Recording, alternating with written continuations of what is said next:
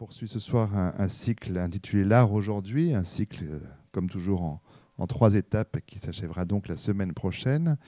Euh, à chaque fois, ici, je le rappelle, mais à la fois aussi bien pour le public que pour l'intervenant, euh, le mode de, la façon dont nous procédons. pendant une petite heure environ, je mène la discussion avec nos intervenants sur ce plateau et la dernière demi-heure donc de 19h30 à 20h, est consacrée aux questions, aux interventions du public directement adressées à nos intervenants.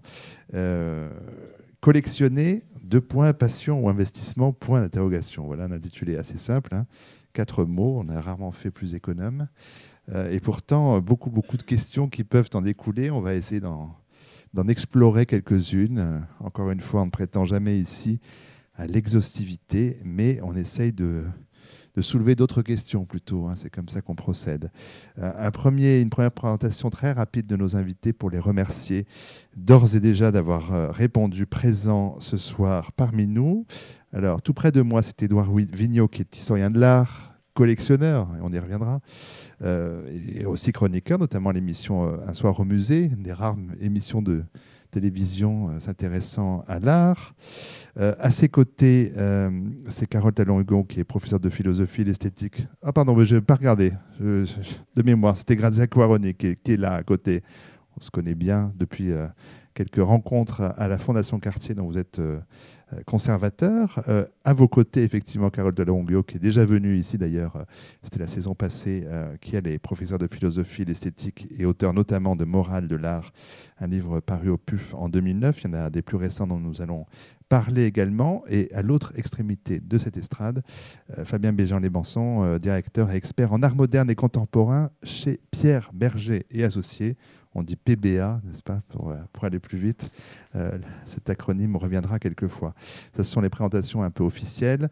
Euh, je précise encore à nos invités que bien sûr j'ai quelques questions à leur poser, mais qu'ils se sentent libres entre eux de réagir, d'intervenir, de commenter. Peut-être pas de couper la parole, mais en tout cas de, rebondir, comme on en dit, au propos de tel ou tel sans que nécessairement je vous ai donné la parole. Commencer effectivement avec Grazia Quaroni, euh, euh, critique d'art, conservateur, historienne de l'art. Là, je commence à faire des présentations un peu plus longues, euh, parisienne depuis 1991 c'est quand même 20 ans déjà. c'est à cette date que vous rejoignez la Fondation Quartier pour l'art contemporain. Vous êtes aujourd'hui donc à la fois euh, commissaire d'exposition euh, très régulièrement et aussi conservateur de la collection, ce qui n'est pas rien. Euh, vous participez aussi à la programmation artistique de différentes institutions, aussi bien dans le privé que dans le public, aussi bien en France qu'à l'étranger. En France, il on peut parler de la Cité de la musique en ce moment, une très belle exposition sur Paul Klee, la Fondation Miro à Barcelone, qui est aussi un très très beau lieu d'exposition, un très beau programme. Et puis, au cas où l'ennui vous guetterait, vous écrivez régulièrement dans la revue d'art italienne Cura et vous êtes également professeur associé à l'Université Paris-Sorbonne, euh, Paris 4, en tant qu'enseignante et directrice de projet d'exposition pour le master professionnel qui est intitulé L'art contemporain et son exposition. Voilà, euh, et vous avez quand même le temps de répondre à notre invitation, on vous en remercie. Euh, dans ces différentes fonctions, vous êtes amené à rencontrer, à travailler avec toutes sortes de, de collectionneurs, puisque c'est quand même le, sujet de, ce soir. Est-ce que vous avez, vous, à titre personnel, établi au fil des années une sorte de typologie des, collectionneurs? Est-ce que vous, vous savez repérer de quel type de, à quel type de collectionneur vous avez affaire quand vous en rencontrez? Euh, les activités, euh, juste pour euh, revenir sur cette longue liste qui, enfin, c'est la réalité. Ça, ça, fait, ça impressionne, mais bon, j'ai fait aussi des choses une à la fois.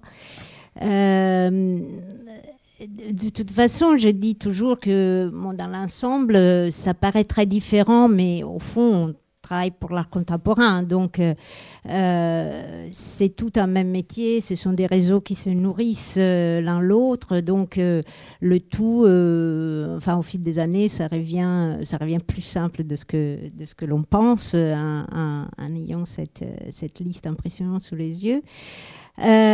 Alors, j'ai rencontré beaucoup de collectionneurs euh, et j'ai surtout euh, visité beaucoup de collections, en fait, euh, publiques, privées, tout en gardant le fil de ce qui est, de ce qui est la collection de la Fondation Cartier, un, repère. non pas parce qu'elle sert d'exemple, mais parce que c'est celle que je connais le mieux. Et, en fait, on a, a vraiment, oui, toutes les typologies possibles en fonction de à quoi ça sert cette collection, c'est-à-dire déjà une collection euh, particulière qu'on garde à la maison à euh, toute autre fonction que celle d'une entreprise.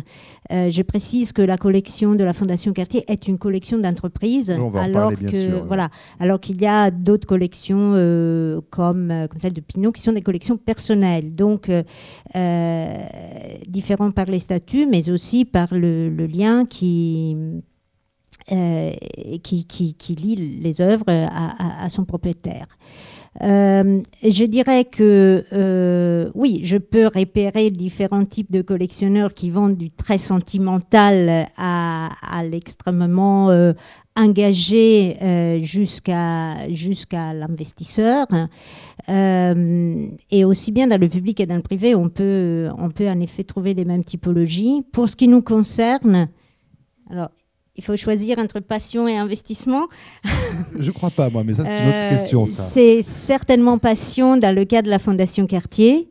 Euh, d'abord, la passion euh, d'Alain Dominique Perrin, donc le fondateur de la Fondation Cartier, et il est encore son président au bout de, presque 30 ans, qui est collectionneur lui-même, et l'impulsion a été sans doute donné par euh, la, passion, puisque, puisque la collection ne représente pas un investissement, euh, pas un investissement au sens financier du terme, pas en termes de valeur des œuvres. Après, ça, représente, euh, on en parlera plus tard, peut-être une, partie active de, l'entreprise. Euh, mais euh, et, pour la définir en deux mots, elle recoupe vraiment ce qui est euh, l'histoire de la Fondation Cartier, donc de ses expositions et de ses artistes. À mes côtés, donc, Édouard Wignot, que j'ai présenté tout à l'heure comme historien d'art, artiste, journaliste, mais aussi collectionneur. À titre d'exemple, les livres, alors, il y a un très beau livre qui vient de, de paraître avec Jean Rochefort, Le Louvre à cheval, Vous avez une démonstratrice Oui, c'est formidable, merci. c'est formidable. Il, est tout neuf, tout, il, est chaud, tout neuf, tout chaud, tout beau. Et c'est quelques jours. J'ai eu la chance de, de, compulser déjà, euh, voilà, pour des raisons aussi bien euh, de, plaisir personnel que de travail. Et vraiment, voilà, dernier exemple en date. Mais j'ai dit grand amateur, notamment du 19e siècle français.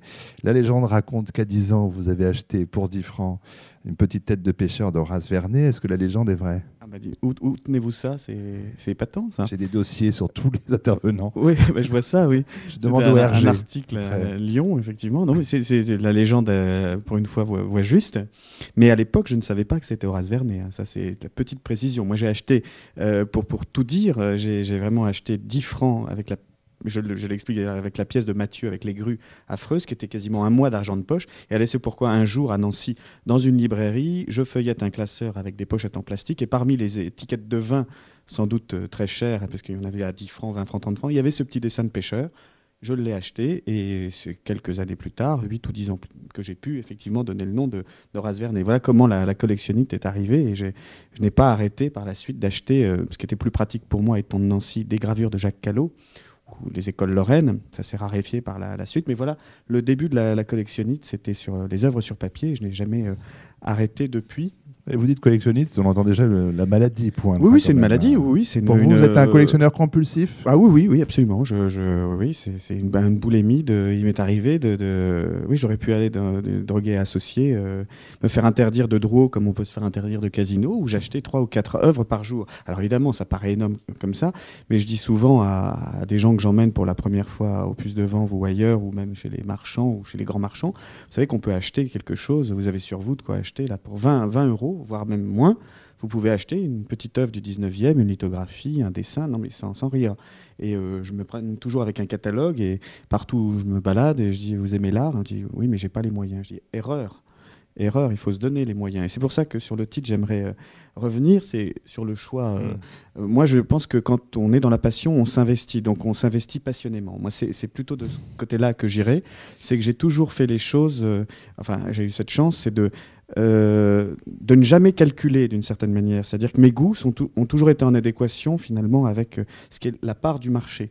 Et être en avance, qu'est-ce que ça veut dire quand on achète des choses? C'est c'est que moi, pour des raisons de, de, bah, de, moyens finalement assez limités, puisqu'au au début, je me suis euh, d'abord intéressé à l'art contemporain, étant dans la publicité à 20 ans, euh, à Strasbourg, je gagnais assez bien ma vie, et donc j'ai décidé de soutenir d'abord des artistes contemporains que j'ai fait exposer pour la première fois à Cinéma l'Odyssée, à la Pierre Large. Je prenais sur mes deniers, et puis je, faisais couler tel bronze pour tel artiste, etc. Donc c'était assez passionnant. J'avais transformé ma, ma cuisine en véritable dépôt de peinture, mais dans le bon sens, et puis je faisais passer le, le tout strasbourgeois euh, de la critique d'art au collectionneur, du dentiste euh, richissime, qui venait m'acheter des, des- des- des tableaux. Je reversais directement euh, l'argent à, à l'artiste. Enfin, voilà, voilà comment euh, les, les choses se mettent en place en ce qui concerne la, la passion de, de l'art, mais en général. Voilà, je- Vous avez travaillé, je ne sais pas si c'est encore le cas, à un moment chez Christie's? Oui, oui, j'ai été euh, pendant trois ans le responsable du département des dessins anciens chez. Christie's, voilà, à Paris.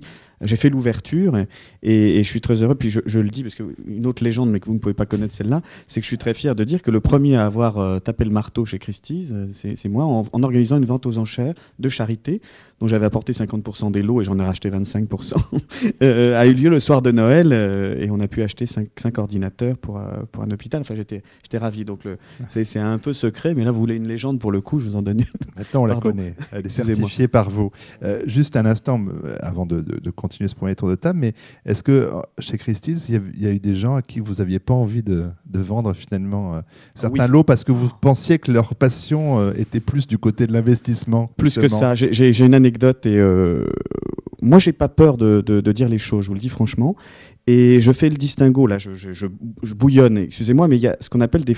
Moi ce que je déteste, par- ce sont les, les gens qui viennent puants, pardon, prétentieux, plein d'argent, tout leur est dû. Et euh, moi j'avais toujours privilégié en étant chez, à Strasbourg, même stagiaire à Londres, des gens que je revois aujourd'hui et qui me remercient, me disent, vous vous souvenez, j'avais euh, 1000 livres à l'époque, vous m'avez dit d'attendre pour acheter un petit Van Goyen, que j'ai acheté 3000. Euh, J'en suis ravi, il est magnifique, c'est un petit bijou, etc. Euh, À l'inverse, j'ai eu un collectionneur, parfois j'ai envie de donner le nom tellement il m'agace, qui, est, euh, un investisseur connu qui a, fait une exposition au Louvre. Même les gens du Louvre m'ont dit mais c'est pas possible qu'on ait accepté ça, c'était un traquenard. C'est une liste de noms, mais à chaque fois derrière les noms, vous avez le Moreau sans l'aquarelle, euh, le Van Gogh qui était pas bon, le Turner, vraiment tout ce que je déteste. Et ce type-là, pardon, c'était pour, BNP Finacor, vous l'aurez trouvé, c'est quelqu'un de la banque, euh, qui, qui donne sous réserve d'usufruit de sa petite fille. Donc elle a 20 ans. Donc vous voyez, moi j'ai voulu faire au Louvre une donation sous réserve d'usufruit de ma chatte Minette à la huitième portée, tant qu'à faire. hein. Moi j'ai- toujours fait des dons. Moi ce que j'appelle un don, excusez-moi, je reviens là-dessus parce Ah que je suis un peu en colère en disant ça, c'est que moi j'ai donné à différents musées de France et même à l'étranger. Ce qu'on appelle un don, pour moi c'est un don plein et entier. Pas de reçus fiscaux, je donne. C'est un don. À partir du moment où on, négocie, c'est plus un nom, c'est une, une tractation, c'est financier, enfin, ça n'a plus rien à voir avec l'art. Je ferme la parenthèse. Donc ce genre de, de choses où on met au pinacle, on fait des articles sur des gens qui ne connaissent même pas la différence entre une sanguine et une, euh, une pointe d'argent, ça me rend hystérique. Et tout ça parce que ces gens sont, sont bourrés d'argent, on leur défile le, le- le- le- le- le tapis rouge. Ça me, mais me rend vraiment hystérique, hein, ça ne se sent pas. Bon, Et je finis, attendez, parce que c'est important. On va le laisser reposer. C'est parce que c'est investi- un investissement, etc. C'est des gens. Une Anecdote Oui, authentique, ça. je l'ai rappelé pas plus tard qu'aujourd'hui. BNP Finacor, c'était un groupe euh, que BNP avait fondé pour acheter de l'art, en se disant on revend tout dans 10 ans, quel que soit le marché. La personne en question m'appelle et me dit, euh, même pas bonjour, elle me dit où ça en est du, du Taperio? Je dis je suis désolé, de quoi parlez-vous, cher monsieur? Oui, l'autoportrait à la plume de Taperio. Je dis si vous, voulez parler de Chasserio, c'est Chasserio. Oui, alors où ça en est? Il y, a de l'intérêt? Je dis, il y a toujours de l'intérêt pour les Chasserio, peu pour les Taperio. Et euh, il a raccroché, je dis, mais quelle buse qu'il achète du tungstène ou, ou du gaz euh, russe, mais qui ne se mettent pas dans l'art, c'est insupportable. Voilà l'anecdote, elle est authentique. Merci. On vous croit sur parole, on entend la passion du collectionneur.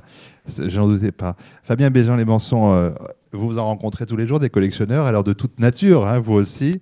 Euh, Oui. Vous êtes spécialiste en art moderne et contemporain pour la société PBA, donc, depuis 2004. Euh, formation de, de droit et d'histoire de l'art à l'école du Louvre.